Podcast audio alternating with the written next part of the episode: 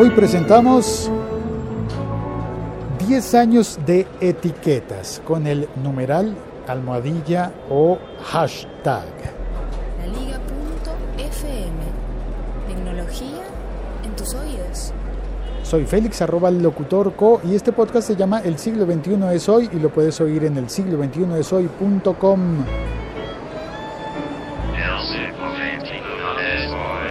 Bueno, y en muchas otras eh, plataformas de podcast. Lo puedes oír en Apple Podcast, en SoundCloud, en Mixcloud, en Audioboom, en Spreaker y en tantas otras que se me están olvidando. En Evox, por ejemplo, la que tú quieras. Bueno, em, sí, hoy se cumplen 10 años, así que durante el día de hoy, todos, todas las publicaciones en Twitter que tengan, cierro la puerta, todas las publicaciones en Twitter que tengan el hashtag, hashtag 10, me explico, el símbolo del numeral, o como le dicen en México, de la almohadilla. Ese símbolo más la palabra hashtag, escrita en inglés con, con, el numeral y con el hashtag, pues eh, allí,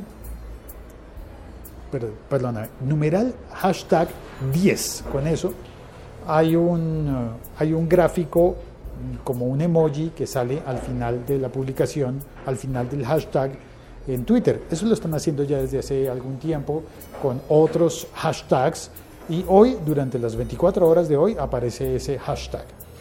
No sé si se va a quedar viéndose después, es decir, si entras mañana a ver, mañana, bueno, en el futuro, si tú estás oyendo este podcast una semana después o un mes o un año después, si todavía el título de este podcast en Twitter aparece con, el, con, una comilla, aparece una, una, comilla al final.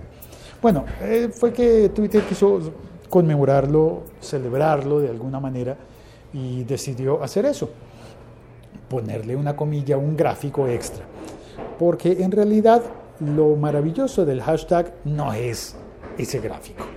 Lo maravilloso, lo, lo que hizo fue cambiar la forma como nos comunicamos en Internet. Porque antiguamente tú solamente seguías, hola, ¿cómo estás, Antiguamente tú solamente seguías a personas en Twitter y ya, y punto. O tenías contactos en Facebook y ya, y punto. Si alguien te compartía una información, pues la veías porque esa persona te la compartía. Pero con la invención y con la implementación del hashtag, lo que empezó a ocurrir es que se podía establecer conversaciones con personas desconocidas, pero interesadas en el mismo tema que tú.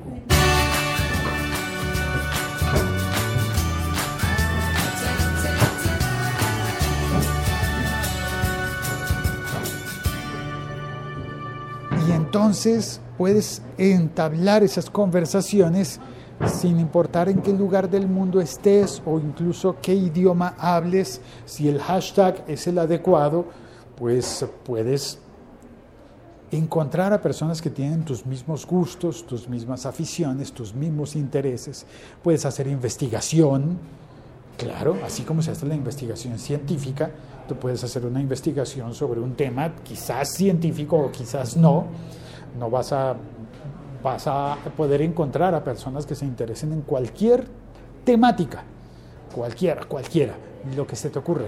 Pones un hashtag y allí te encuentras. Claro, la mayoría de la prensa está eh, publicando hoy que ay, que se inventaron el hashtag y que cuántos tweets fueron puestos con el hashtag FF por Follow Friday, o que cuántos tweets fueron puestos con el hashtag TBT por Throwback Thursday, el jueves de, de memorias. ¿Hoy es jueves? No, creo que no.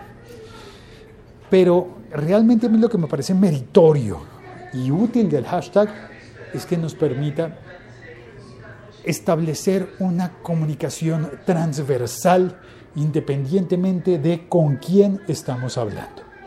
Eso puede servir para lo bueno y para lo malo, claro, para ambas cosas. ¿Me pido mi café?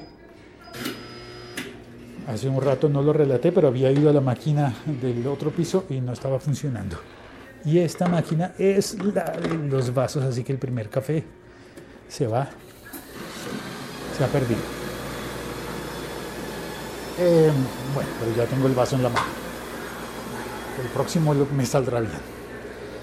Eh, puedes poner, por ejemplo, numeral café perdido. Y allí algo aparecerá, alguien encontrarás, supongo.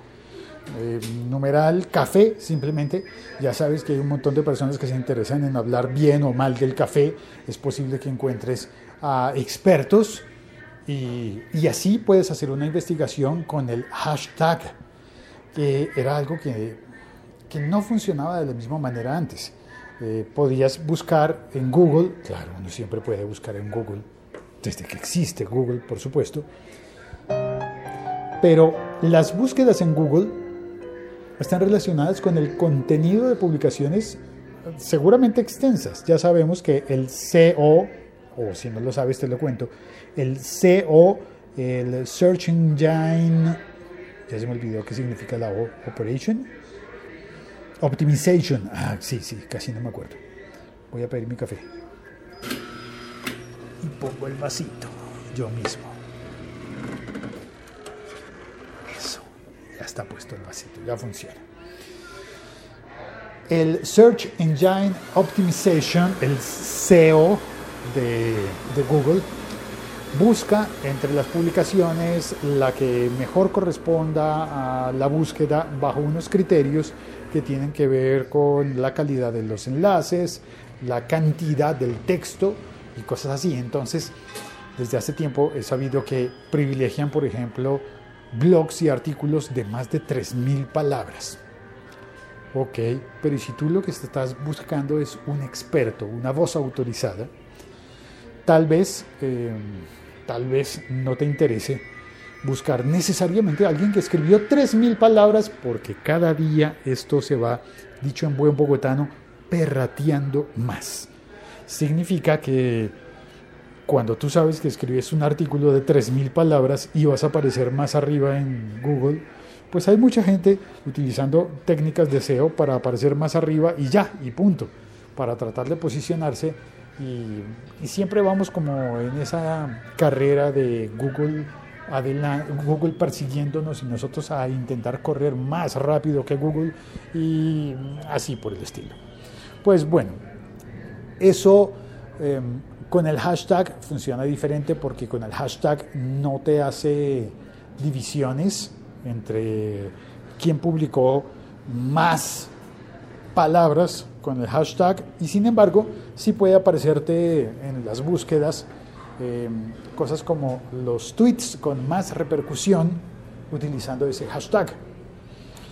Pero tú puedes buscar a partir de los hashtags y encontrar a las personas, encontrar las, las opiniones a favor, en contra, y es otra manera de buscar, otra manera de investigar y otra manera diferente de consultar en la gran biblioteca de Babel, que es para nosotros la Internet.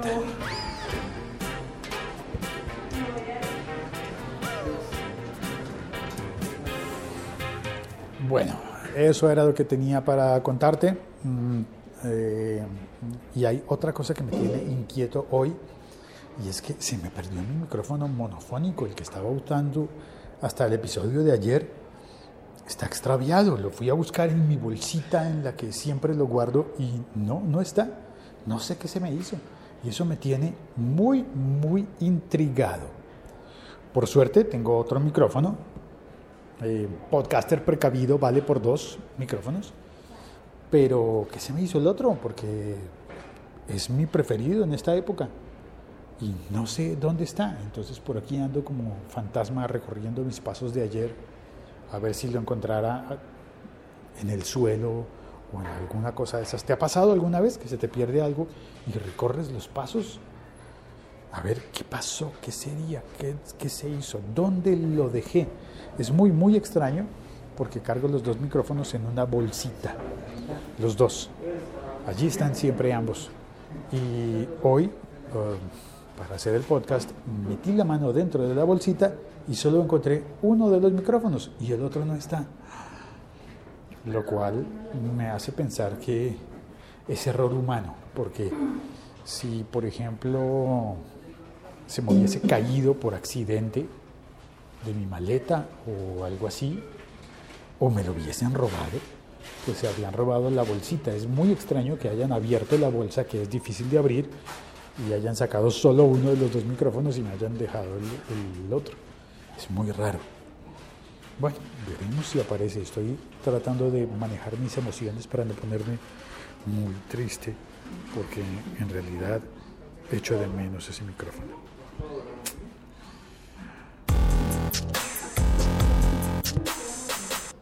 Gracias por haber venido a oír este podcast. Espero que se oiga bien con este micrófono que es el estéreo, que tiene una muy buena imagen estéreo, tiene buen sonido, pero cometo errores con este, a veces con el volumen, a veces lo dejo muy fuerte y a veces lo dejo muy bajo. El otro era más fácil de usar y por eso me estaba gustando tanto. Caramba, lo extrañaré. Chao, cuelgo. Gracias por oír este podcast. Este podcast ha sido presentado por el siglo 21 de soy.com. Entra y me cuentas eh, cómo funciona el nuevo botoncito de play que puse en el centro. Es un botón de play muy, muy, muy pequeño. Y quiero saber si funciona, si funciona bien, si se ve bonito, si crees que debería poner un botón más grande con más opciones, pero es solamente tiene una opción, play pausa, nada más. ¿Será que hice bien con eso? Bueno, y por otro lado, sigo recibiendo eh, consejos sobre aquello de Windows. Te lo cuento en próximos episodios. Gracias, chao, cuelgo.